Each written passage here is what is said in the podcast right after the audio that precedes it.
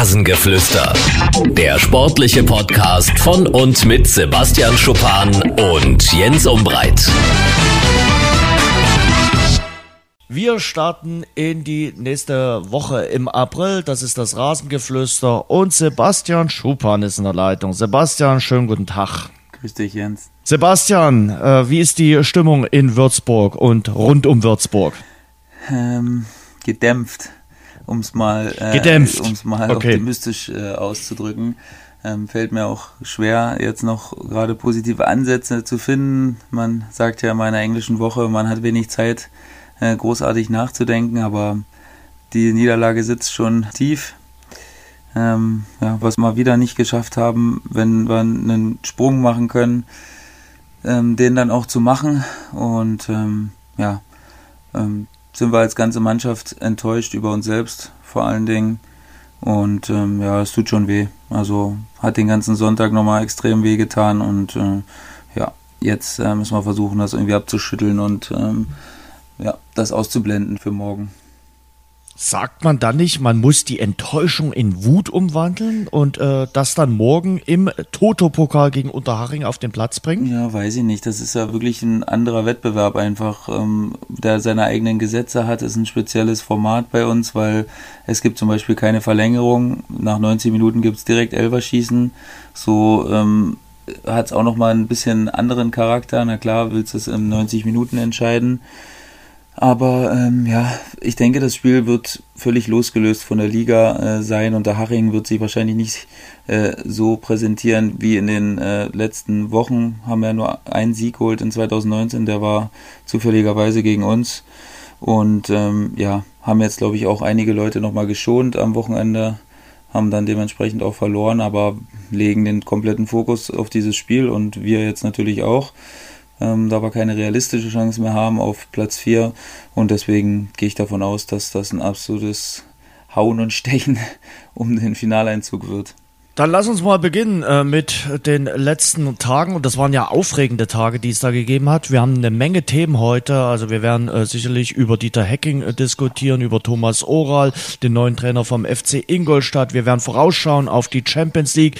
Wir werden natürlich über den Mann mit der Nummer 41 reden, den großen Blonden aus Würzburg. Nein, nicht Sebastian Schuppan, sondern über Dirk Nowitzki. Möglicherweise bestreitet der ja in dieser Woche sein letztes NBA-Spiel. Man weiß es nicht. Aber wir fangen an, würde ich sagen, Sebastian, mit dem, was da am Samstagabend passiert ist in der Bundesliga ich glaube, man kann gar nicht mehr sagen, dass das ein Topspiel war, weil für mich gehören zu einem Topspiel zwei gute Mannschaften. Eine gute Mannschaft haben wir gesehen, die andere war nicht präsent. Also das war indiskutabel, was Borussia Dortmund dort gezeigt hat äh, in der äh, Münchner Allianz Arena. Äh, von vorne bis hinten, alle Spieler, der Coach hat sich komplett vercoacht. Also das war ein großer Satz mit X und äh, das war auch eines Tabellenführers in der Bundesliga nicht würdig. Klar, man kann sicherlich sagen, äh, man kann mal einen schlechten Tag erwischen, aber so wie sich Borussia Dortmund im äh, Spiel präsentiert hat, in einem Spiel, was vor über 200 Ländern übertragen wird, ging meiner Meinung nach nicht. Und das war von der ersten Minute anzusehen. Auf der anderen Seite Bayern München richtig stark, also die sind über Borussia Dortmund drüber hinweggefahren wie eine Planierraupe auf 10 Meter Feldweg. Also das war sehr beeindruckend und das war ein Statement-Sieg äh, der Münchner Bayern. Ähm, und da haben fast alle äh, gezeigt, was sie drauf haben und dass sie unbedingt äh, Meister werden wollen, auch wenn sie das äh, Gefühl in den letzten Jahren immer wieder auskosten konnten. Aber ich glaube, in diesem Jahr, gerade nach den neun Punkten Rückstand, sind sie besonders heiß und wollten es in diesem Spiel auch nochmals allen zeigen. Ja, na so klar. Ich glaube, jeder war enttäuscht. Äh, am Ende der ersten Halbzeit schon, weil da konnte man eigentlich schon ausmachen bei 4-0. Und ja, wie du gesagt hast. Warst du enttäuscht? Aber ja, es war schon, es war doch auch beeindruckend, wie Bayern München gespielt hat. Muss man ja wirklich mal so sagen. Und so schwach wie Borussia Dortmund gespielt hat, aber äh, so stark war dann wiederum Bayern München. Wobei, Sebastian, ich lasse dich gleich zu Wort kommen, ich damit gerechnet habe, dass die von der ersten Minute an Vollgas gehen und äh, wirklich versuchen, Borussia Dortmund so unter Druck zu setzen. Und gerade auch über die Schwachstellen über den Außenbahnen. Ja, ich meine, Dortmund hat sicherlich denke ich mal, auch gehofft, dass Bayern so weit rauskommt und die so attackiert, weil eigentlich ist das ja dann Dortmunds Stärke, ähm, die ganze Hälfte von Bayern für sich allein zu haben, quasi im Konter und ähm, dann eventuell über eine verwaiste Seite dann ähm, Tempo-Gegenstoß zu fahren, so wie eigentlich beim 0-0 äh, auch passiert, ne? wo Dahut an den Pfosten schießt. Das war eigentlich so äh, die Blaupause, wie das funktionieren sollte. Und, Aber ähm, glaubst du, ja, dass das Spiel das anders ausgegangen wäre, wenn, wenn das Ding reingegangen wäre? Glaube ich Fall. nicht. Nein. Doch. Nein. Doch, auf jeden Fall. Also dann wäre es nicht so klar gewesen. Klar, ja, möglicherweise, aber dann hätten die Bayern 4 zu 1 gewonnen. Ja. Ja, das weiß ich nicht, Jens. Das ist nach so einem Heidenheim-Spiel, Fußball ist ganz, ganz viel Kopfsache. Wenn du nach so einem Heidenheim-Spiel rauskommst, du nimmst dir so viel vor und Dortmund legt dir das erste Ei ins Nest nach fünf Minuten, dann geht das Kopfkino wieder los und äh, also ich will nicht sagen, dass Dortmund hätte gewonnen, aber das wäre schon ein anderes Spiel geworden, denke ich, weil dann hätten die anderen Spieler, die vielleicht dann nicht so gut drauf waren, eine andere Selbstsicherheit bekommen und das hätte, hätte in eine andere Richtung gehen können, sagen wir mal so und so. Ähm, auch diese Standardschwäche von Dortmund, das war ja wirklich, man hat ja bei jedem Eckball nach zehn Minuten das Gefühl, oh Gott, wie soll Dortmund das verteidigen? Wie, die sind ja das gefühlt, ist aber nichts Neues in dieser Saison. Gefühlt sind sie ja gar nicht hochgekommen, äh, überhaupt ins Kopfballduell. Die haben mhm. teilweise nur zugeschaut, wie die Bayern-Spieler hochgesprungen sind. Und ähm, ja, speziell Hummels hätte sich ja äh, berühmt schießen können in dem Spiel. Also der hätte ja, oder köpfen können, besser gesagt. Und ähm, ja, es war für mich enttäuschend. Ich meine, so eine Sache mit äh, Favre, mit Piszczek, da hat er sich wahrscheinlich natürlich erhofft, auch wenn das jetzt im Nachhinein natürlich ein bisschen Hanebüchen erscheint, dass der mit seiner Erfahrung und seinem ganzen, mit seiner ganzen Sicherheit, dass der einfach der Truppe auch nochmal einen anderen Halt gibt. Aber der hat ja so viel mit sich selbst zu kämpfen, was ja auch völlig normal ist, wenn man Kein sich das Wunder. mal anschaut. Ne? Acht Wochen verletzt und dann hast du drei, vier, fünf Tage mit der Mannschaft trainiert und dann sollst du da die Kohlen aus dem Feuer holen gegen einen Coman, der natürlich glänzend aufgelegt war.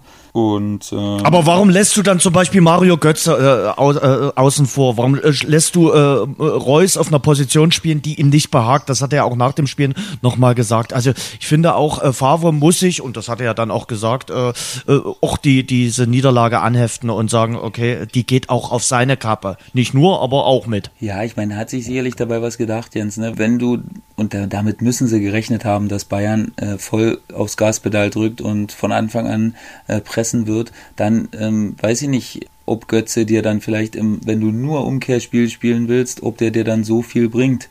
Äh, das war sicherlich die Überlegung, ihn dann äh, später vielleicht zu bringen, wenn man ein bisschen Ballbesitz hat und äh, in der Hoffnung, dass man hätte geführt oder so und dass man erstmal nur mit schnellen Umschaltspielern spielen wollte. Das habe ich schon irgendwo verstanden. Warum? Klar hätte man sich das gewünscht und Götze hat sich wahrscheinlich selbst auch sehr gewünscht zu spielen, aber das habe ich schon noch irgendwo verstanden. Und ähm, ja, ich meine, mit dem ersten Standard kriegst du dann äh, schon eine gefährliche Aktion, dann macht er einen rein und dann macht halt Sagadu so einen Fehler, der ja, mir unheimlich leid tut, aber der darf halt dann auf so einem Niveau dann nicht passieren oder den machen halt auch nicht so viele auf dem Niveau. Und dann ist halt schwer, 2-0, die Bayern kommen ins Rollen, die kriegen wieder ihr, ihren Rhythmus, äh, den sie dann haben und ähm, ja, dann hat es seinen Lauf genommen und dann konnte es Dortmund natürlich auch in keinster Weise mehr irgendwie aufhalten. Ich fand, die Bayern waren von der ersten Minute an on fire. Nicht erst nach dem 2 zu 0. Die haben gerockt ohne Ende. Also das war wirklich eine beeindruckende Vorstellung. Und äh, ja, das war auf jeden Fall ein Sieg, äh, der äh, die Vormachtstellung der Münchner Bayern untermauert hat. Und äh, da muss auch mal Angst und Bange werden, was die Konkurrenzfähigkeit der Bundesliga betrifft, was die nächsten Jahre betrifft. Denn äh, die Bayern wollen sich ja äh, im Sommer nochmal gründlich verstärken, wollen den äh, Kader äh, auffrischen. Was mich allerdings ein bisschen äh, verwundert hat, bei all dieser tollen äh, Vorstellung, dass Karl-Heinz Rummenigge dann gestern bei den Kollegen von Sky gesagt hat, es gibt keine Jobgarantie, auch nicht für Nico Kovac. Also gestern hätte er doch ein klares Plädoyer für den Trainer von Bayern München abgeben können. Das hat er vermieden. Naja, also das kann ich irgendwie auch verstehen, Jens, weil das war natürlich trotzdem alles andere als überzeugend auf ganze Strecke gesehen. Und ich glaube, dass Karl-Heinz Rummenigge jetzt schon so lange dabei ist, dass er sich jetzt nicht von einem Statement-Sieg, äh, der es natürlich war, äh, blenden lässt, weil die Saison ist natürlich trotzdem für Bayern-Verhältnisse nicht zufriedenstellend. Dann hast du jetzt nochmal dieses Heidenheim-Spiel gehabt, ähm, was natürlich absolut wilder Westen war und äh, wo du vier Tore eingeschenkt bekommst von einem Zweitligisten. Hm, das hat sicherlich auch noch ein bisschen Nachgehalt, denke ich. Und ja, deswegen kann ich das schon verstehen, warum man das macht, weil man einfach ähm, ja, nicht das Gefühl hat, dass man eine durchgehende, äh, vor allen Dingen offensive Philosophie von Kovac gesehen hat. Und ähm, da hat jetzt das eine Spiel wahrscheinlich nicht ganz so fürchterlich viel verändert, weil äh, Überraschung, Bayern ist noch nicht Meister. Das ist ein Punkt Vorsprung. Der ist natürlich, das Momentum ist voll auf Bayern-Seite. Aber es sind immer noch ein paar Spiele zu spielen. Man hat jetzt gerade nicht den Eindruck, vielleicht, dass Dortmund in der Lage ist, das, das wieder wettzumachen. Aber die letzten zwei Spiele von Bayern, sage ich nur, sind Leipzig und Frankfurt. Das sind schon zwei. Aber du hast letzte Woche gesagt, wenn die Bayern gewinnen, äh, werden sie Meister. Ja, werden sie, werden sie wahrscheinlich auch. Aber ich will nur sagen, dass es trotzdem nur ein Punkt ist. Ne? Man hat ja jetzt bei der Diskussion hier in ganz Deutschland das Gefühl, dass sie jetzt sechs Punkte vorn sind, die Bayern, und dass es nichts mehr wird. Also die müssen sich schon trotzdem noch äh, anstrengen. Ne? Also jetzt nicht so, dass sie im Schongang jetzt bis zum Schluss rollen können. Und ähm, nichtsdestotrotz bleibe ich bei meiner Meinung, Bayern wird Meister. Aber ja, da gibt es schon noch ein paar, ein paar äh, Stolpersteine. Das ist die Aussage, die jedem BVB-Fan jetzt Hoffnung macht. Äh, wenn Sebastian Schuppern sagt, die Bayern werden Meister, Punkt, Punkt, Punkt. Ähm, also da bin ich äh, mal äh, sehr gespannt und ich lege mich äh, nämlich fest, äh, dass also beide Mannschaften nicht alle sechs Spiele gewinnen werden. Also wie das dann ausgehen mag, äh, sei dahingestellt, aber ich glaube äh, nicht, dass beide jetzt im Gleichschritt marschieren bis zum Saisonende. Die werden äh, noch federn lassen. Also auf jeden Fall. Da bin ich mir relativ sicher, weil das Schlussprogramm von beiden ist durchaus ambitioniert und da lauern bei beiden Mannschaften durchaus auch noch Stolpersteine. Beide müssen zum Beispiel auch noch gegen Werder Bremen ran. Momentan sicherlich auch eine Mannschaft, die ziemlich gut drauf ist und noch ungeschlagen im äh, Kalenderjahr 2019. Gestern ja unentschieden gespielt gegen äh, Borussia Mönchengladbach. Aber wenn du sagst, die Saison ist jetzt nicht so richtig gut gelaufen, dann also ich finde, das ist für mich immer noch sehr schwierig. Du kannst Meister werden, du kannst Pokalsieger werden und bist trotzdem nicht zufrieden? Ja, was willst du denn? Also, das verstehe ich dann nicht ganz. Also, gut, in der Champions League bist du im Achtelfinale ausgeschieden, aber das kann ja nun mal passieren. Mit dem äh, Umbruchjahr, wenn die Bayern zwei Titel holen, ist aus meiner Sicht alles in Ordnung. Ist alles in Ordnung. Ja, aber Umbruch, ja, Jens, da jammern wir ja auf ganz hohem Niveau. Ne? Wir tun jetzt so, als wenn sie da zwei A-Jugendliche noch mit durchschleusen müssen. Also das ja, ja aber, aber die Bayern haben es ja selbst als Umbruchjahr gesagt. Ja, na klar, um sich wahrscheinlich auch ein bisschen, äh, um den ein bisschen Druck vom Kessel zu nehmen. Aber es war ja trotzdem in der Hinrunde, da haben wir über Bayern gesprochen, wie in den letzten, keine Ahnung, gefühlten zehn Jahren nicht mehr. Äh, oder sagen wir mal nicht zehn Jahren, sondern in den letzten Dortmunder Meisterjahren gab es nicht mehr so eine Schwächephase und so eine Planlosigkeit und äh, so eine ja so ein Nicht-Konzept von einem Bayern-Trainer gefühlt. Und ähm, das lässt sich jetzt natürlich alles nicht wegdiskutieren. Die Mannschaft ist trotzdem für Bundesliga-Verhältnisse extrem gut bestückt und äh, da solltest du schon äh, um die ersten zwei Plätze mitspielen mit der Mannschaft. Also das muss dann natürlich der Anspruch sein. Und im Pokal weiß ich nicht jetzt, ob sie so die allergrößten äh, Hürden weggeknallt haben. Also da könnte man auch erwarten in dem Programm, dass sie da weiterkommen. Und äh, ja, Champions League, das ist wieder ein anderes Thema, klar. Das ist dann viel Tagesform und das war ein starker Gegner, äh, Liverpool, und ähm, das kann sicherlich mal passieren. Aber ich glaube, im Großen und Ganzen kann man mit dem gesamten Auftreten, muss man nicht unbedingt vollends zufrieden sein. Also das kann ich schon nachvollziehen weil wir reden da jetzt schon über Bayern, ne? Also da gibt es nochmal einen anderen Maßstab als, als über Dortmund jetzt zum Beispiel.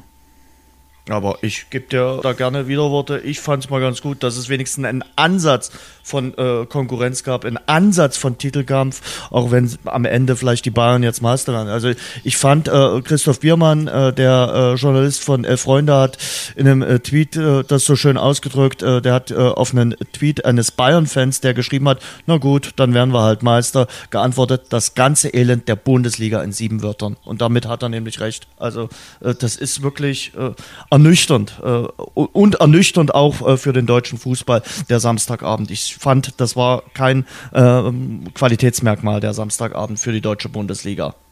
Ja, aber es ist eben auch trotzdem klar, Dortmund hat es eben nicht hinbekommen. An dem Spiel ähm, darf nicht passieren, in so einem Spiel passiert aber alle Jubeljahre. Ja, sie haben es aber auch schon gegen Tottenham nicht geschafft. Da waren sie auch im Hinspiel komplett neben der Spur. Da waren sie auch nicht existent. Klar, okay, aber das ist, wie gesagt, ist jetzt so passiert, die hatten einen schlechten Tag, Bayern hatte einen sehr guten und ähm, dann wirst du eben überrollt von Bayern an, an so einem Tag. Wenn es dann, wenn dann die Kräfteverhältnisse da äh, so sind, dann hast du eben auch keine Chance und ja, klar ist es schade. Klar hätte sich das jeder, inklusive mir, äh, dann im Bus auch anders gewünscht. Aber und das, ja, wie gesagt, für die nächsten Jahre verspricht das keine Besserung zu werden. Oder siehst du eine Mannschaft, die äh, mit den äh, Bayern in den nächsten Jahren auf Augenhöhe sein könnte, wenn die sich jetzt im äh, Sommer nochmal ordentlich verstärken und die Millionen investieren? Ja, das kann man jetzt noch überhaupt nicht sagen, weil das werden wir mit Dortmund sehen. Können sie die guten Spieler halten? Können sie Sancho halten? Können sie Hakimi behalten? Können sie die Hakimi Leute ist noch ein Jahr ausgeliehen, also der wird bleiben. Ja. Der ist Können- äh, noch ein Jahr von Real Madrid ausgeliehen. können sie nachlegen? Können sie mit eventuellen Transferlösen dann gleich wieder, haben sie dann so eine Leute in der, in der Pipeline, äh, die gleich wieder zünden können? Ähm, Das sind viele Fragen und die kann man aber jetzt gerade im Moment unmöglich beantworten. Da haben wir dann wieder unsere Saisonvorschau vor dem ersten Bundesligaspieltag der nächsten Saison und dann können wir vielleicht schon mal gucken, wie, wie die Kader aussehen. Aber jetzt gerade ist es echt schwer und klar, Bayern wird immer mit da oben rumlungern und ähm, dann wird man sehen, wer sich da noch dazugesellen kann. Aber gerade eben fällt es natürlich nicht so leicht, äh, jemanden zu identifizieren, der da sein könnte, außer Dortmund. Ich frage dich nochmal, äh, weil mir das mit Nico Kovac nicht aus dem Kopf geht. Äh, würdest du den Trainer wechseln, trotz DFB-Pokalsieg und Meisterschaft? Oder sagst du, nee, dann, wenn er die beiden Titel holt, dann könnte er vielleicht noch ein bisschen bleiben? Felix Magath wurde auch entlassen, obwohl er zweimal das Double hintereinander geholt hat. Ja, aber er wurde dann entlassen, als es in der Saison nicht mehr lief. Ja, also ich sage, dass, dass ich auch drüber nachdenken würde. Wirklich, weil da gab es einfach viele Sachen, die nicht so sind, wie sich Bayern oder wie sich die Leute, die sich um Bayern äh, scheren, und damit meine ich jetzt Rummenigge, äh, Hoeneß und wer da alles noch was zu sagen hat. Ich glaube, das war nicht so, wie die sich das vorstellen. Klar, das Auftreten nach außen fand ich in Ordnung von Kovac, der hat das immer relativ äh, seriös und äh, hat sich nicht aus der Deckung locken lassen, hat das gut gelöst, aber mir haben dann wirklich teilweise ein bisschen so die, die Ansätze gefehlt, ähm, wie man offensiv agieren will. Ich habe da jetzt nicht so eine brutale Identität gesehen, außer dass äh, Leute mit ihrer individuellen Qualität dann Sachen geregelt haben. Ähm, ich glaube, dass, dass man das hätte schon noch besser machen können. Und das der Mann ist sie- 47, das ist seine erste große Trainerstation. Aber das ist der kein war Argument, das wussten sie Nationaltrainer und der, der war Eintracht. Ja, aber der, man muss ihm ja ein bisschen Zeit geben. Also ich finde, und wenn er zwei Titel holt, warum sollte man dann ja jetzt sagen, okay, nö, ähm, hast dann doch nicht die Ansprüche erfüllt. Also dann frage ich mich ganz ehrlich, was wollen Sie denn? Was soll denn da noch kommen? Also, äh, dann sollst du mit 20 Punkten Abstand die Meisterschaft entscheiden. Das könntest du ihm dann vorwerfen. Aber alles andere, da gibt's äh, null Argumente. Für das Rückspiel gegen Liverpool, das muss er sich vorwerfen lassen. Weil äh, da sind sie äh, ängstlich reingegangen in die Partie. Aber alle anderen Vorgaben hat er doch erfüllt. Ja, wie gesagt, du hast mich gefragt. Ich habe meine ehrliche Antwort gegeben. Also ich finde es legitim, darüber nachzudenken im äh, Moment. Im, auch im Zuge des äh, letzten Spiels jetzt, äh, wenn ich mir so die ganze Saisonrevue passieren lasse, dann kann ich verstehen, warum sie, warum sie drüber nachdenken. Ob sie es dann im Endeffekt machen, ist ja eine andere Sache. Und dann Jose Mourinho hören? Aber mit dem wird's nicht attraktiver, das kann ich dir jetzt schon sagen. Da äh, ist die Null hinten ganz, ganz wichtig. Also ähm, ich kann mir nicht vorstellen, dass sie auf die äh, Schiene dann gehen. Fällt mir schwer, mich äh, daran äh, zu gewöhnen, wobei ich Jose Mourinho sehr mag. Aber wie gesagt, da glaube ich, der ist ein bisschen über sein Zenit drüber weg, äh, äh, der gute Portugieser. Ich glaube, dass der ist überhaupt kein Thema bei Bayern. 0,0. Also ich glaube Er hat sich aber zuletzt mal im Gespräch gebracht. Ja, klar. Es gehört ja auch zu seiner Aufgabe, sich ins Gespräch zu bringen, überall, wo, wo irgendwo Vakanzen entstehen könnten. Und ja, kann man ihm ja auch nicht übel nehmen, aber also da bin ich mir wirklich relativ sicher, dass, dass der nicht neuer Bayern-Trainer werden würde, wenn es denn zur Entlassung kommt. Ich kann mir das nicht vorstellen. Und äh, ich sehe dann auch niemanden so wirklich auf dem Markt, der äh, Bayern-Trainer oder der diesen Ansprüchen äh, gerecht wird, äh, der Bayern-Trainer dann äh, zu sein. Ähm, weil wir gerade bei den Trainern sind, warst du überrascht, äh, dass Borussia Mönchengladbach äh, die Trennung von Dieter Hecking bekannt gegeben hat äh, zum Saisonende? Ja, ja, ich glaube schon. Also wie würde ich mal sagen, 75, 80 Prozent aller, aller Leute, die sich um Fußball kümmern oder die in den Fußball am Herzen liegt, glaube ich schon, dass, äh, dass die überrascht waren.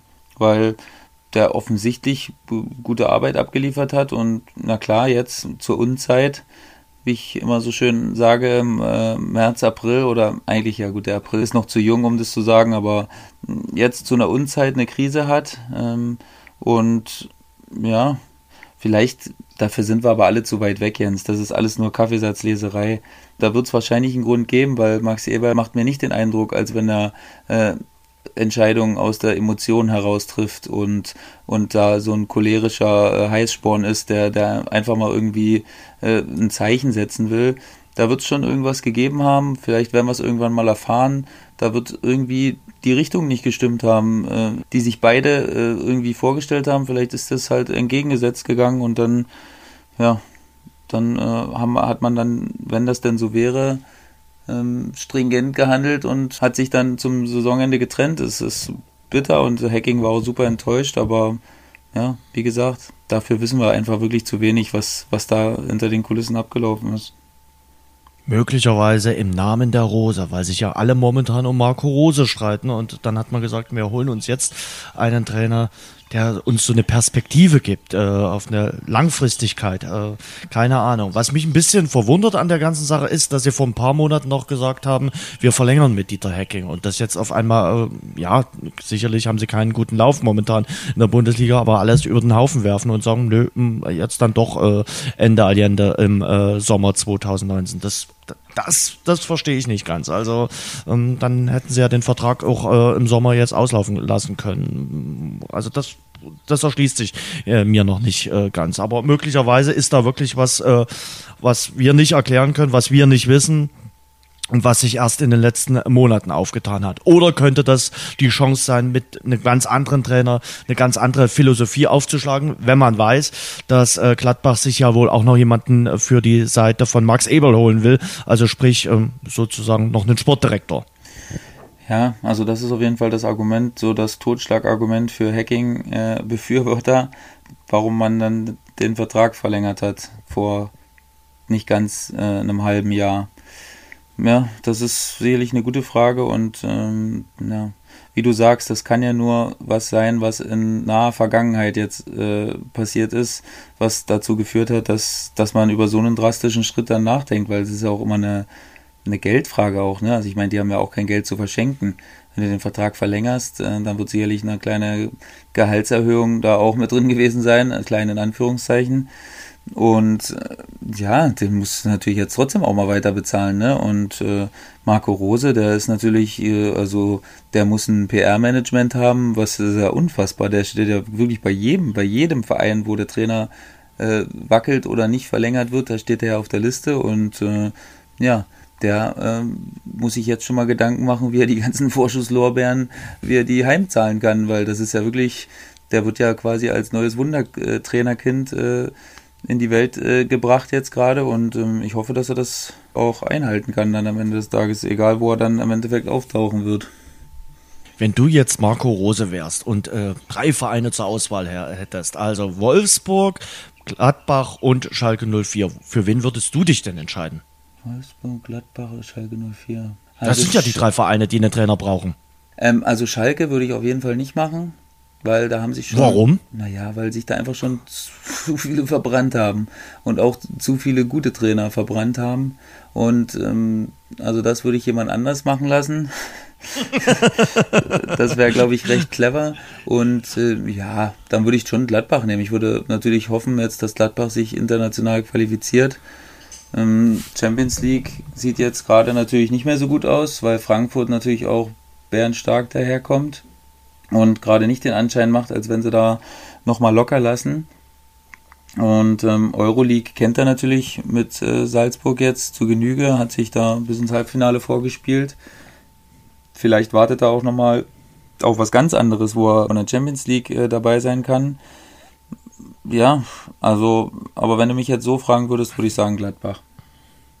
Sagen ja schon einige Spötter, das ist genau der richtige Ort äh, für Marco Rose, wenn die sich für die Europa League und nicht für die Champions League qualifizieren, weil das ist das gleiche, was ihm äh, auch immer mit äh, Salzburg geblüht hat. Also für die Champions League hat er sich ja nie qualifizieren können mit den Mozartstädtern, ist ja immer nur in der Europa League am Start gewesen. Das ist ja das Fleckma, was auf dem Dosenclub aus Österreich so ein bisschen lastet. Aber du hast es schon gesagt, also ich glaube, Marco Rose hat im Sommer die Qual der Wahl klar ist, der Leipziger wird wahrscheinlich, auch wenn es noch nicht fix ist, äh, Salzburg äh, verlassen und in die Bundesliga wechseln. Wohin? Hm, da ist noch ein dickes Fragezeichen dahinter. Aber ich glaube, ganz ehrlich, Sebastian, äh, die machen den Trainerwechsel mit Hacking und oder die, dieses Ende äh, der Trainerzeit in Gladbach nicht, ohne schon möglicherweise einen Nachfolger zu haben. Also ich glaube, das war schon alles mit Perspektive und äh, mit Vorausschau äh, gemacht von Max Eber.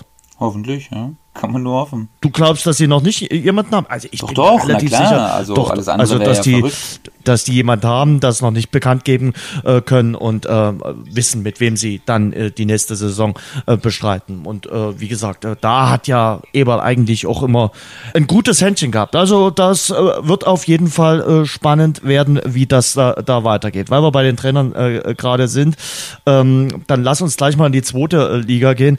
Für mich der Chaos-Verein. Verein schlechthin. Das ist der FC Ingolstadt. Die haben nochmals den Trainer gewechselt da muss ich ganz ehrlich sagen, da war ich erstaunt. Also, dass sie sich von Jens Keller dann nochmal äh, getrennt haben, das hatte ich nicht erwartet. Also, wie gesagt, äh, dann der vierte Trainer in einer Saison. Ich glaube, das hat es irgendwann mal in den 80er Jahren bei Rot-Weiß Essen gegeben.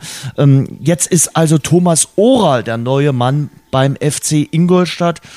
Mit dem hätte ich jetzt auch nicht unbedingt sofort gerechnet, aber ja, sein erstes Spiel hat er gewonnen. Also der Trainereffekt hat schon mal äh, gewirkt äh, beim FC Ingolstadt. Der Auswärtssieg in äh, Duisburg ich glaube, das war quasi die allerletzte Chance, die haben sie genutzt.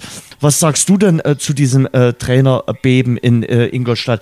Ich glaube, wenn es so viele Trainer in einer Saison gibt, dann muss auch beim Management und bei der Vereinsführung schieflaufen. Ist ja auch ganz klar. Gärtner ist ja auch nicht mehr im Amt. Also in Ingolstadt äh, geht es drunter und drüber, habe ich so den Eindruck.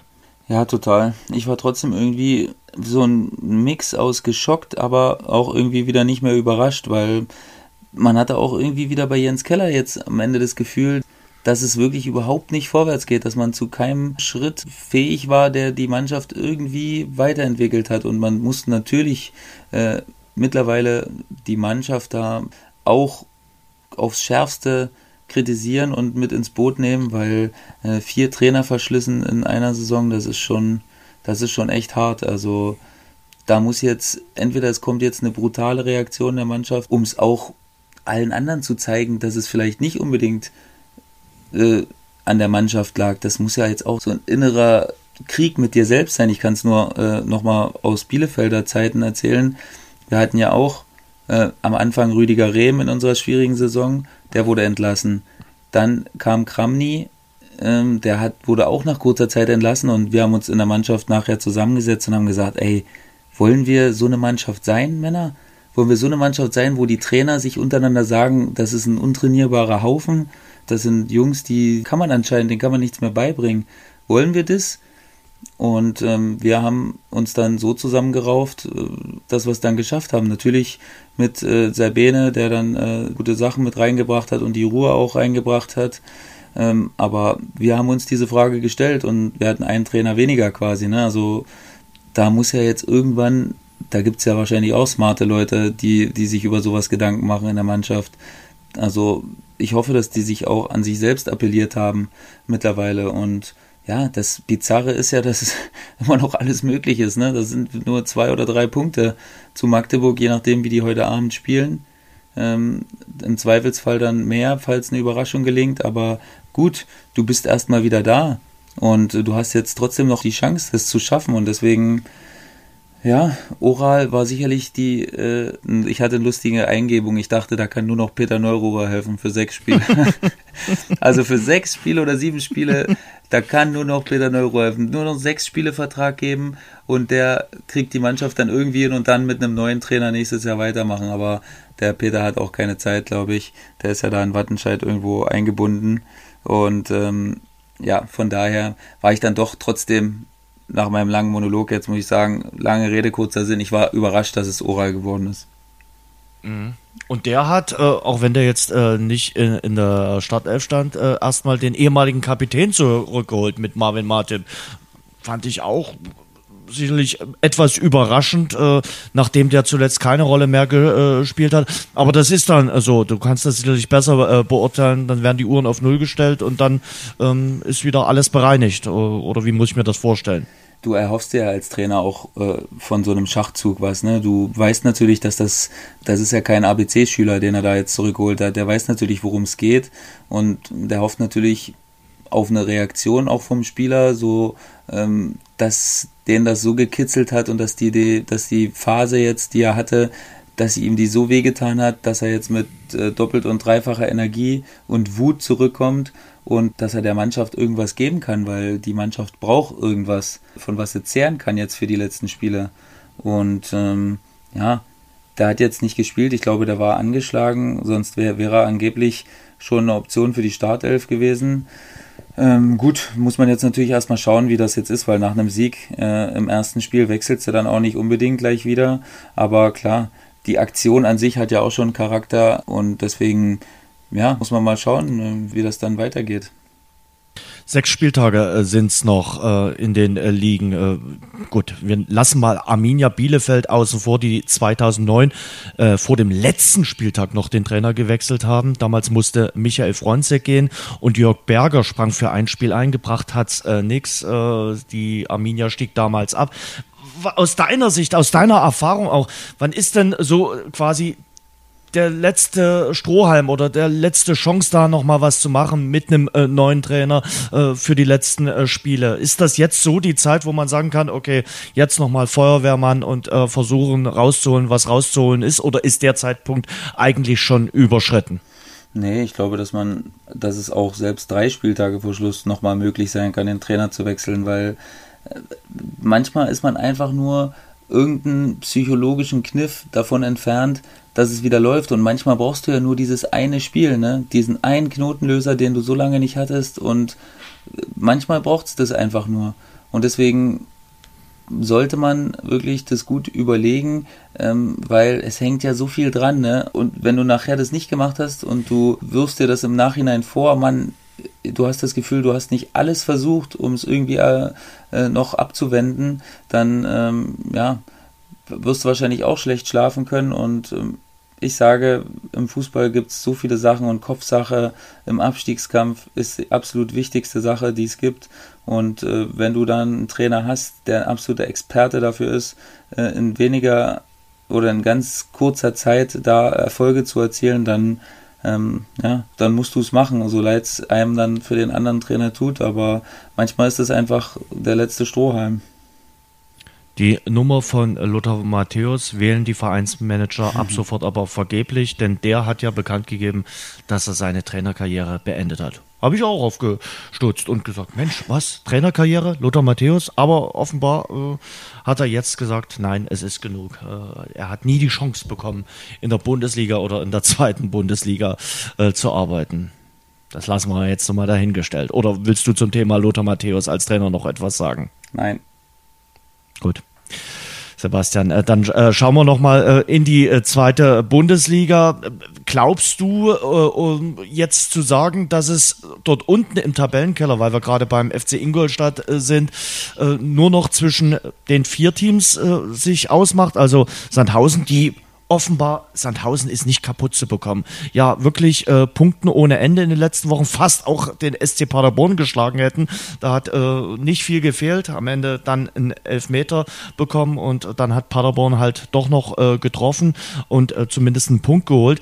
Also das ist zwischen Sandhausen als 15., 16., vor dem Montagabendspiel der 1. FC Magdeburg, 17. Ingolstadt und 18. Duisburg ausgeht? Oder kommen da noch Truppen wie Dresden, Darmstadt, Aue mit rein in die Verlosung?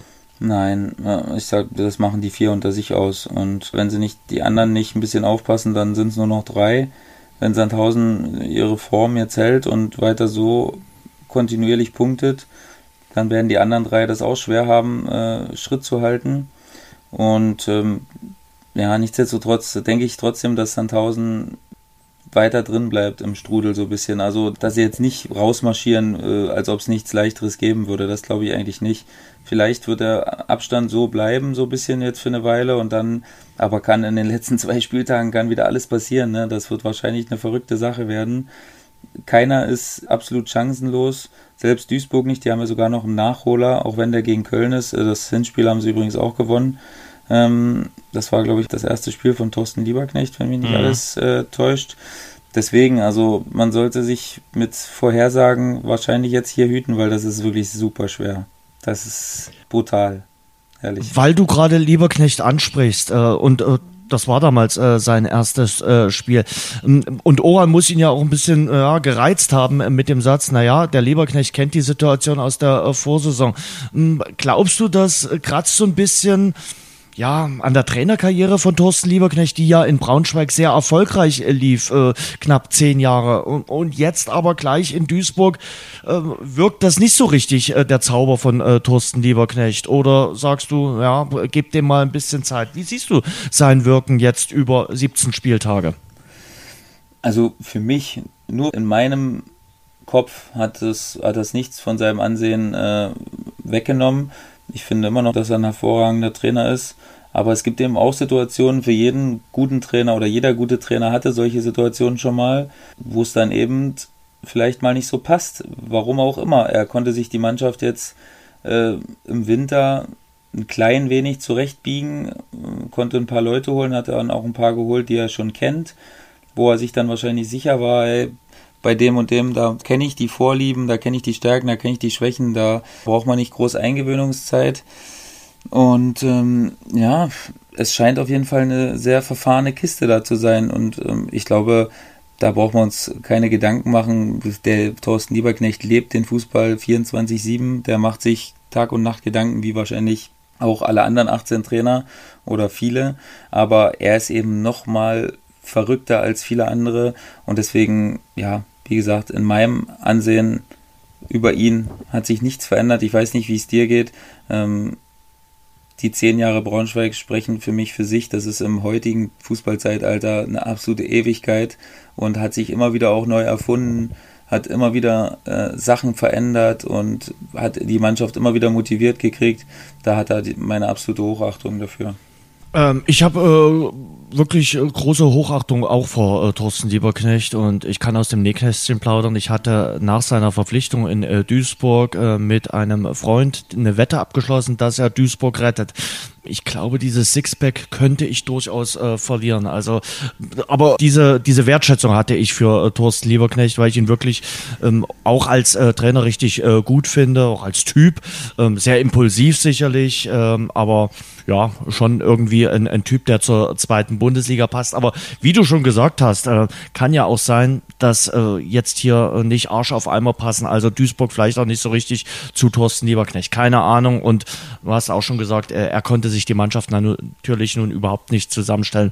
Aber auf jeden Fall wird das eine schwierige Kiste für ihn, da äh, die Klasse zu halten. Und er hat auch kein einfaches Erbe äh, übernommen gehabt. Das muss man auch noch dazu sagen. Wie siehst du es oben? Ähm, ja, Köln ist weg. Äh, Köln äh, können wir quasi schon äh, die Glückwünsche aussprechen, oder? Die, die straucheln nicht mehr. Hamburg müssen wir mal abwarten, was heute Abend kommt, aber Hamburg sieht auch richtig gut aus. Aber Platz drei, da setzt sich keiner so richtig ab. Äh, jetzt hat auf einmal nach dem Sieg vom äh, Samstag auch wieder Holstein Kiel durchaus berechtigte Hoffnung. Liegen nur drei Punkte hinter Union Berlin. Paderborn hat die Gunst der Stunde auch nicht nutzen können.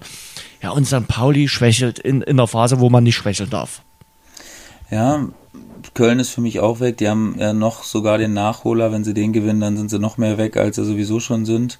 Und Hamburg kann natürlich heute Abend einen großen Schritt gehen. Ne? Also mit dann 54 Punkten bist du zumindest schon mal neun von einem vierten Platz weg und Union, ja, macht jetzt nicht den Eindruck, als wenn sie da nochmal unfassbaren Druck auf Hamburg ausüben würden. Was sich natürlich nochmal ändern kann, wenn du mal zwei, drei Siege hintereinander holst, dann klar, ähm, bist du auf einmal wieder ganz dick da, aber im Moment sieht es nach einem absoluten Schneckenrennen aus, weil selbst St. Pauli, die ja gefühlt wirklich absolut nicht performen in 2019, sind ja trotzdem nur vier Punkte von Union weg. Das ist ja eigentlich auch ein Wahnsinn. Das gefühlt haben die wirklich 70, 80 Prozent der Spiele verloren, aber sind nur vier Punkte weg. Sagt auch einiges darüber aus und ja, es fällt mir immer noch un unglaublich schwer, äh, da einen Verein zu nennen, der Union da noch abfängt. Ich, ich kann es mir ehrlich gesagt im Moment nicht vorstellen, auch wenn Union nicht so wirklich stark ist äh, aktuell, würde ich immer noch bei meinem Tipp bleiben. Wie sieht's bei dir mhm. aus? Ja, so richtig hat mich äh, Union Berlin, ich durfte sie ja nun gestern äh, auch sehen, äh, noch nicht überzeugt. Äh, auch im Hinspiel nicht. Vielleicht waren das jetzt nur die Duelle gegen äh, Dynamo Dresden, aber die haben eine richtig gute Mannschaft. Auch äh, von den Namen her äh, sind das definitiv gute Spieler und äh, individuelle Klasse. Das sieht auch ganz gut aus, aber so, dass du die ganze Zeit Schnappatmung gestern gehabt hast beim Spiel gegen Dynamo Dresden, so war es nun auch nicht. Also die erste Halbzeit war ordentlich, da hatten sie auch gute Chancen. Aber ich denke mal, da muss noch ein Zug mehr kommen, äh, wenn du wirklich aufsteigen willst, äh, wenn du es wirklich willst äh, und diesen Willen, dafür spielen sie mir zu viel uh, unentschieden. Also äh, ich glaube, drei, vier Unentschieden weniger, ja, das ist jetzt eine Binsenweisheit und dafür vielleicht ein, zwei Siege mehr und es würde ganz anders aussehen. Zwölf Unentschieden sind aus meiner Sicht ein paar zu viel. Zwölf Unentschieden hat auch der erste FC Magdeburg. Also daran siehst du das, also mal vielleicht auch ein bisschen mutiger sein, es ein bisschen mehr wollen und sagen, nee, wir gehen jetzt hier äh, brutal auf Sieg und das geht ihnen so ein bisschen ab. Ist meine Meinung.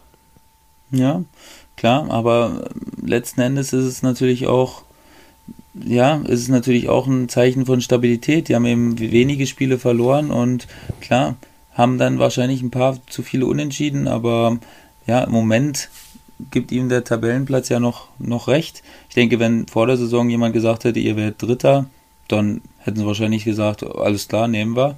Wo können wir Das hat Urs Fischer gestern auch gesagt, genau. Ja. Das hat er auch gesagt, hat gesagt, wir wollten den Verein weiterentwickeln, wir wollten vorne mitspielen und äh, die Ziele sind alle erfüllt. Das muss man auch so sagen. Aber eben der Kader ja. ist ja nun auch wirklich nicht ganz äh, von Pappe, also den, die da zur Verfügung haben. Und das ist schon äh, erhöhtes Zweitliganiveau.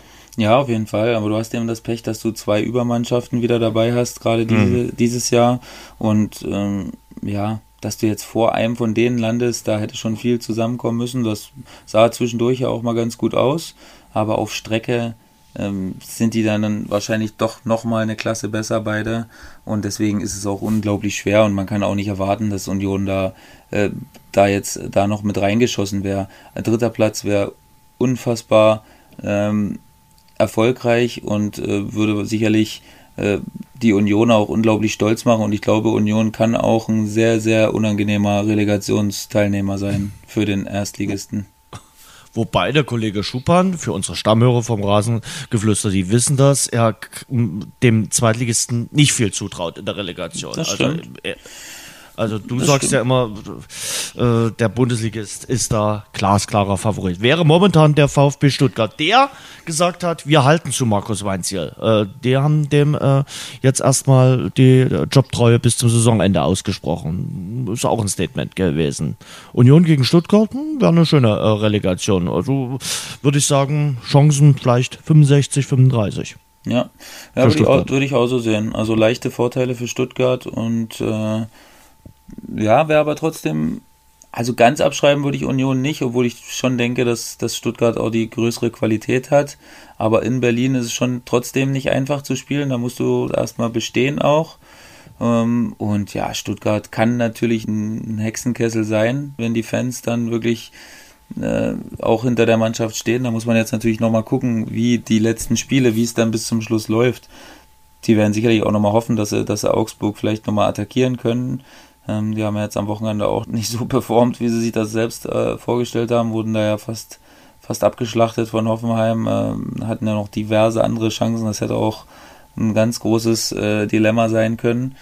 Und ähm, von daher, ja, Stuttgart Union, das würde ich mir echt angucken. Da, da hätte ich schon echt auch ein bisschen Lust drauf, das zu sehen. Mhm. Und die Relegation zweite, dritte Liga, da hätte ich Lust auf Magdeburg gegen Halle. Das können wir mir sehr lustig vorstellen. Ja, ich möchte, kann gerade Halle noch nicht so, noch nicht so nach vorn pushen, weil mir das noch zu sehr weh tut. Aber klar, das ist natürlich eine Konstellation, die man sich anguckt, äh, die sehr brisant werden würde.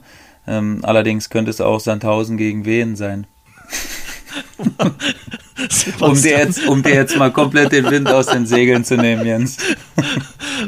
Das war das Rasengeflüster. Wir brechen hier ab. Also mal ganz ehrlich. Also, was war das denn? Also, ja, Sandhausen gegen wen? Also, ich glaube, das würde ich mir aufnehmen oder äh, irgendwo abspeichern und dann noch dreimal äh, hintereinander angucken. Also definitiv. Das wäre wirklich meine Traumrelegation. Du, nix gegen Sandhausen. Ich darf am Samstag nach Sandhausen fahren. Also ich freue mich schon. Äh, und äh, zumal Dynamo Dresden noch nie in Sandhausen gewinnen konnte, bin mal gespannt, ob ich das nochmal erleben darf. Also ich starte den nächsten Anlauf. Aber dazu kommen wir später zu unserer Woche. Lass uns ja auch auf die kommende Woche vorausschauen. Ähm, auf die Champions League. Ich habe letzte Woche mit Wolf Fuß geredet, der der ja die Champions League bei den Kollegen von Sky kommentiert. Äh, ich schlage vor, wir hören da jetzt mal kurz rein, knapp vier Minuten, äh, was er zur Champions League und zur einzelnen Begegnung in dieser Woche zu sagen hat. Unser Interview. Wenn ich dich jetzt kurz vor den Viertelfinals fragen würde, eine deutsche Mannschaft kommt ja nicht mehr in Frage, wer ist dein äh, Favorit auf die Champions League? Wen würdest du von den acht Mannschaften nennen? Schwer, schwer, ehrlicherweise. Ähm, Wahrscheinlich würde ich sagen Barcelona, aber es scheint mir eine Saison zu sein, wo ähm, wo vieles passieren kann. Also Juventus Turin muss man auf der Rechnung haben. Mit Cristiano Ronaldo, gerade wie sie das Achtelfinale durchschritten haben. Es wird wahnsinnig schwer für Barca gegen äh, Manchester United, weil ähm, bei Menu hat man den Eindruck, der Fußballgott wolle mal einen ausgeben. Also so wie die das Achtelfinale gegen Paris Saint-Germain ähm, bestanden haben, mein lieber Freund. Also da musst du aber mit allen Göttern im Bunde sein. Manchester City reicht es schon. Die spielen gegen Tottenham. Also das, das, das ist mein Spiel auch am Dienstag. Also eng, also schwierig zu prognostizieren. Wenn ich jetzt äh, rein qualitativ entscheiden müsste, äh, würde ich sagen, Top-Favorit Barcelona. Mhm. Dann lass uns ganz kurz über die Spiele äh, von euch reden. Tottenham erstmal gegen Man City. Geiles neues Stadion in, in, in Tottenham. Äh, Weltklasse. Weltklasse Stadion. Weltklasse Stadion. Die haben das auch hervorragend zelebriert. Die haben jetzt ihr erstes Spiel Mitte der vergangenen Woche bestritten. Erfolgreich 2-0. Jürgen Son schießt das erste Tor für die erste Mannschaft der Tottenham Hotspur im neuen Stadion. Ah, das ist ein Palast. Ah, das ist ein Palast. Und trotzdem ist Man City Favorit mit klar, äh, den Klar, klar, zweifellos, zweifellos. Aber das wird ein ganz schwieriges Spiel, weil äh, man weiß, wie schwierig die Premier League ist, man weiß, wie stark Manchester City ist, aber äh, es ist klar, dass äh, Pochettino genau weiß, wo die Schwachstellen sind. Die Frage ist, ob sie die auch bespielen können. Es ist eine ähnliche Konstellation wie letztes Jahr mit Liverpool und City. Also das, es, es riecht nach gemähter Wiese, aber ähm, das ist es, meine ich, bei weitem nicht. Ich höre das Gras bei äh, Man United gegen Barcelona auch, was die Favoritenrolle betrifft, wachsen. ja, aber man kann sich ja nicht mal bei einem 2 zu 0 Sieg in Manchester sicher sein. Also das von mein, daher. Das, das meine ich, das meine ich. Also das, das, die Champions League hat sich in den letzten Jahren auch immer wieder dadurch ausgezeichnet, dass es so besondere Momente gab. Also Barcelona hat das äh, zu spüren bekommen, beispielsweise letztes Jahr beim, beim AS Rom. Und, und Ole Gunnar Solskjaer hat so dieses alte Ferguson-Gehen. Also Underdog ist, ist man nie, ähm, Außenseiter gibt's nicht, weil man ist Manchester United. Also das ist das ist das mir ist an mir auf auf Englisch äh, gewissermaßen. Und und da ist es ja tatsächlich so, alles spricht für Barcelona. Na dann bring them on. Und über den großen Meister haben wir jetzt gar nicht geredet. Äh, ich denke, Cristiano Ronaldo ist auch dazu äh, angetreten, äh, für sich selbst das zum vierten Mal zu gewinnen und den Pokal nach Turin zu holen. Was er kann, hat er ja im Rückspiel gegen Atletico gezeigt. Also sehr, sehr spannend, die ganze Konstellation. Ja, definitiv. Ähm, und was Cristiano Ronaldo für ein Spieler ist, ähm, das erkennt man alleine an der Tatsache, der Typ ist 33, wechselt für 100 Millionen von Real Madrid zu Juventus Turin. Real ist das Herzstück rausgerissen, geht raus und Juventus Turin ist mit Cristiano Ronaldo auf einmal Mitfavorit auf den Titel. Und warum das so ist, das zeigte das Achtelfinale gegen Atletico Madrid. Also Juve musst du ja immer auf dem Zettel haben. Das ist so ein gewisser italienischer Zynismus, ähm, der aus dieser Mannschaft spricht. Und das schon seit Jahrhunderten. Mal ist die individuelle Qualität ein bisschen stärker, also so, dass sie wirklich konkurrenzfähig sind. Mal sind sie halt nur defensiv stark und sind halt und 1 zu 0 sich ähm, in die Finals. Auch das hat man schon erlebt. Jetzt mit Cristiano Ronaldo haben sie die extra Portion Milch. Und deshalb muss man Juve voll auf der Rechnung haben. Also die Wertschätzung von Wolfuß für Cristiano Ronaldo. Aber vergesst mir Lionel Messi nicht. Der hat auch am vergangenen Wochenende wieder gezaubert gegen Atletico Madrid. Und Messi ist auch richtig gut drauf. Und ich bin auch der Meinung, dass äh, der FC Barcelona Favorit ist gegen äh, Man United.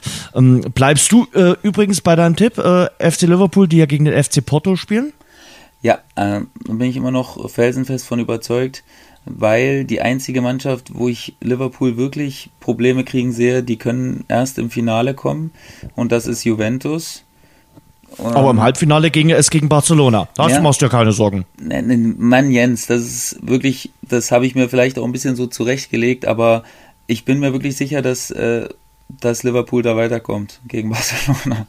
Auch wenn dir das mhm. für dich jetzt für dich jetzt nicht so plausibel klingen mag, ich glaube, dass Barcelona Nö, äh, die drei ja nicht, klar die, dargelegt. die drei nicht halten kann vorne.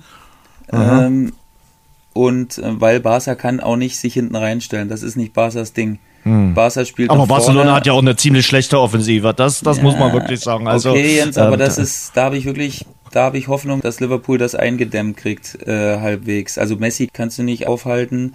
Wenn der halt einen guten Tag hat, okay, dann, dann wird's haarig, dann brauchst du auch ein bisschen Glück, das ist klar. Aber die zwei guten Außenverteidiger von Liverpool, die geben mir Hoffnung, dass man die Außenspieler gut eindämmen kann. Und dann gibt's ja immer noch den Herrn Van Dijk in der Mitte, der äh, gefühlt immer noch keinen Zweikampf verloren hat in der Saison. Und ähm, deswegen bin ich wirklich fest davon, also ich hoffe erstmal, um das nochmal kurz zu sagen, dass es dieses Traum-Halbfinale geben würde. Also dass Liverpool gegen Barca spielt und dass Man City dann gegen Juventus spielt. Hm, da hoffe ich erstmal drauf und da bin ich auch eigentlich relativ von überzeugt. Und ähm, im Finale kann alles passieren. Ja, wobei, Moment, Moment, Moment. Ich finde Ajax Amsterdam, die haben den Titelverteidiger rausgehauen und Ajax Amsterdam hat wirklich äh, richtig gut gerockt. Ich sehe sie auch als Außenseiter gegen Juventus, aber das waren sie auch schon äh, gegen äh, Real Madrid. Und äh, das ist eine, äh, das sind hungrige Hunde, sage ich mal so. Eine junge Mannschaft und ich glaube, wenn nicht jetzt, wann dann, muss man bei Ajax sagen. Äh, man weiß ja, im Sommer wird die Mannschaft wieder auseinandergekauft werden. Und von daher alles ist möglich, auch gegen Juventus. Äh, Juventus hat den Großen äh, mit der Nummer 7, das sicherlich, aber dass sie da jetzt ein Freilos haben mit Ajax Amsterdam, das sehe ich nicht so. Das Freilos hat der FC Liverpool mit dem FC Porto, also ja. die marschieren weiter. Aber bei, bei, Juventus, äh, sage ich mal, das ist schon ambitioniert mit Ajax Amsterdam. Also da gehe ich mit, dass Liverpool ein Freilos hat, aber ich glaube, dass es eine Lehrstunde für Ajax geben wird. Also jetzt nicht, dass die jetzt zweimal 4-0 verlieren oder so, aber ich glaube, das ist wirklich die Mannschaft, auf die sie am wenigsten treffen wollten, weil Juventus, das ist, es ist für mich einfach der Inbegriff der Qualität, die die haben. Die haben unfassbar unangenehme Abwehrspieler. Für mich das beste Paar zusammen, was es, was es als Paar zusammen gibt, Bonucci und Chiellini. Ähm, und ich glaube wirklich, dass es eine kleine Lehrstunde für Ajax geben wird. Juventus ist hm. zu abgeklärt.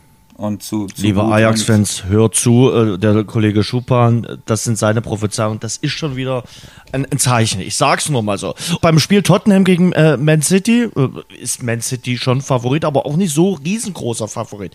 Also ich verstehe, gut, wir haben jetzt schon viel über die Halbfinals geredet. Warum für dich äh, Juve gegen Man City so klarer Favorit ist, verstehe ich auch nicht. Also wenn es dieses Halbfinale geht. Aber da können wir dann später nochmal diskutieren. Jetzt lass uns mal auf die äh, Viertelfinals äh, kommen. Tottenham gegen Man City sage ich klar, 60-40 für Man City, aber nicht, nicht mehr. Gefühlt auf dem Papier vielleicht nicht mehr, aber da geht für mich Man City klar weiter. Also. Na klar ist nicht 60-40. Ja, okay, dann. Ich sag's doch, doch, dann sage ich 70-30 für Man City. Die sind okay. mir einfach zu stark und Tottenham hat, hat nicht viel, wo ich denke, dass sie Man City richtig wehtun können. Ähm, und da bin ich wirklich, auch wenn das dein Tipp ist und ich das eigentlich nicht gerne mache, jetzt hier dir so Wasser auf die Mühlen äh, schütte. Aber da gehe ich wirklich relativ klar davon aus, dass Man City das kriegen wird. Und warum Man City dann im Halbfinale Probleme mit Juventus kriegt, das sage ich dir, weil. Das kannst du mir später nochmal verraten. Wir Soll ich dir nochmal verraten? Okay.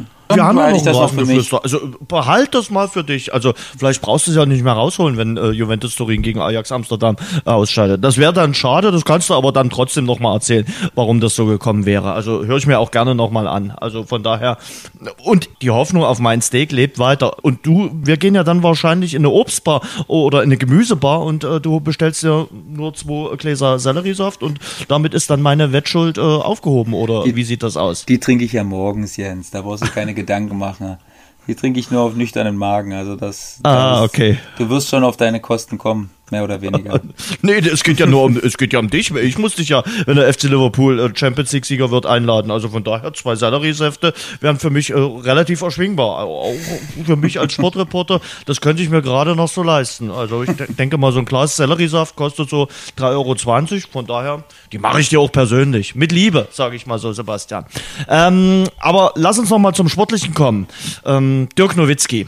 Äh, am Donnerstag könnte es zu Ende sein, äh, die große Karriere vom Würzburger. Ich sag, für mich ist Dirk Nowitzki einer der ganz, ganz großen deutschen Sportler.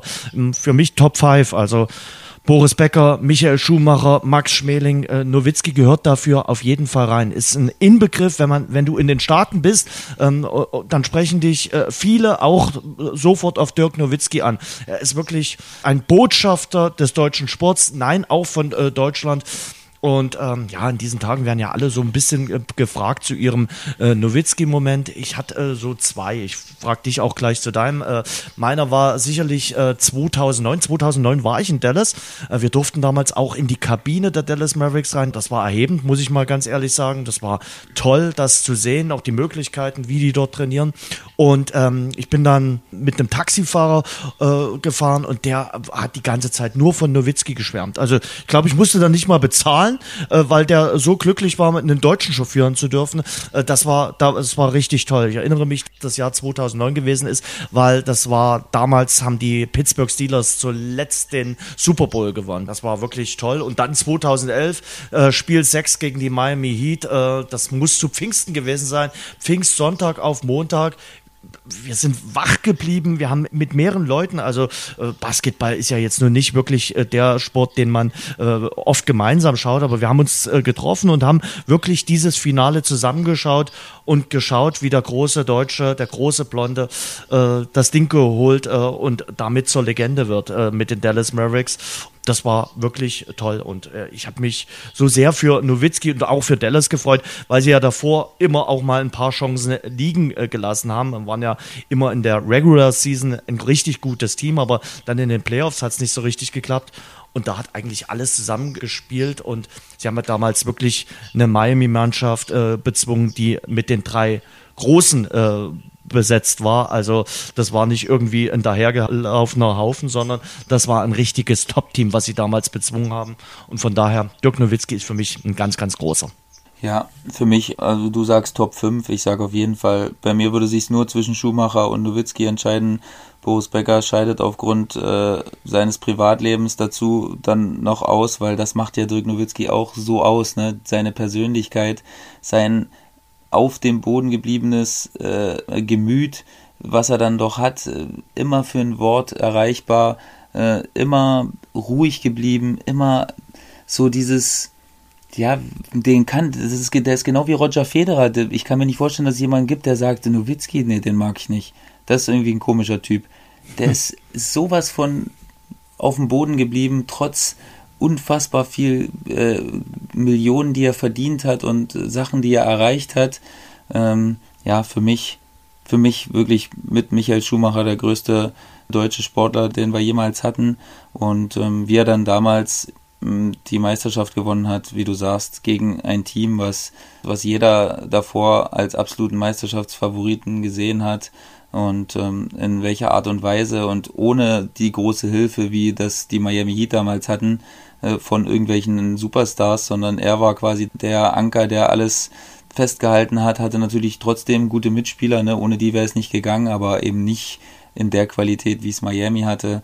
was den Sieg dann noch schöner gemacht hat. Und ja, jetzt, ich bin mir ehrlich gesagt immer noch nicht so 100% mhm. sicher, dass das wollte ich dich gerade fragen. Ich glaube, die Möglichkeit besteht wirklich, dass er noch ein Jahr spielt, glaube ich, weil sie jetzt natürlich durch den Trade, den sie jetzt vor kurzem eingestielt haben und der Christoph Porzingis nach Dallas gelotst hat, wer sich jetzt nicht so 100% auskennt, dem sei gesagt, das ist so der legitime Nachfolger, der europäische Nachfolger von Dirk Nowitzki, man dem sagt man nach, dass der dieselben Qualitäten haben könnte eines Tages.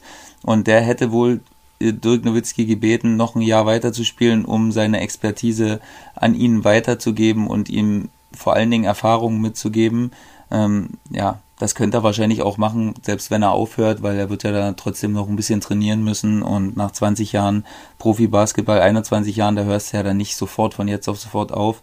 Ähm, beide äh, Varianten wären denkbar und ähm, ja, ich bin echt gespannt. Für mich ist das noch nicht ganz so klar.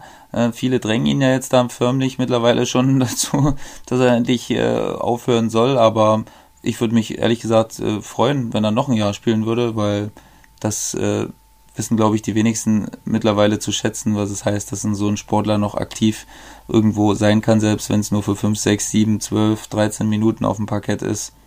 Er ist Vollkommen, einfach eine, eine Legende. Ja. Ja, definitiv. Und äh, ich glaube, viele reisen dann auch nochmal oder würden nochmal hinreisen, um ihn spielen zu sehen. Also in der Nacht zum Mittwoch äh, wäre das das letzte Heimspiel gegen die Phoenix Suns und äh, in der Nacht zum Donnerstag gegen den großen Rivalen, den Dauerrivalen der letzten Jahre, San Antonio Spurs. Äh, das könnte möglicherweise das letzte Spiel sein, ausgerechnet bei Craig Popovich, wahrscheinlich mit der größte Basketball-Coach überhaupt, den es gibt, äh, der ja San Antonio äh, trainiert das wäre schon ein ordentlicher Abschied. Aber wie gesagt, noch wissen wir es ja nicht, äh, ob es denn so kommen wird. Also äh, das wird auch äh, sehr spannend werden. Und äh, Sebastian, ich schlage vor, nächste Woche schauen wir auch mal mit deiner Expertise so ein bisschen voraus auf die Playoffs in der NBA. Ähm, ganz kurz äh, dann äh, die, die Vorschau, denn die versprechen ja durchaus spannend zu werden. Ähm, in dieser Woche beginnen die Playoffs in der anderen großen amerikanischen Sportart, sprich im Eishockey. Das ist ja mal die große Frage, ob mal ein kanadisches Team mal wieder den Stanley Cup, also die Krone sich aufsetzen kann äh, und gewinnen kann. Seit 1993 warten Teams aus äh, Kanada auf einen Sieg äh, beim Stanley Cup. Drei kanadische Teams sind dabei. Winnipeg, Toronto und Calgary. Gerade Calgary hat eine richtig gute äh, Saison gespielt.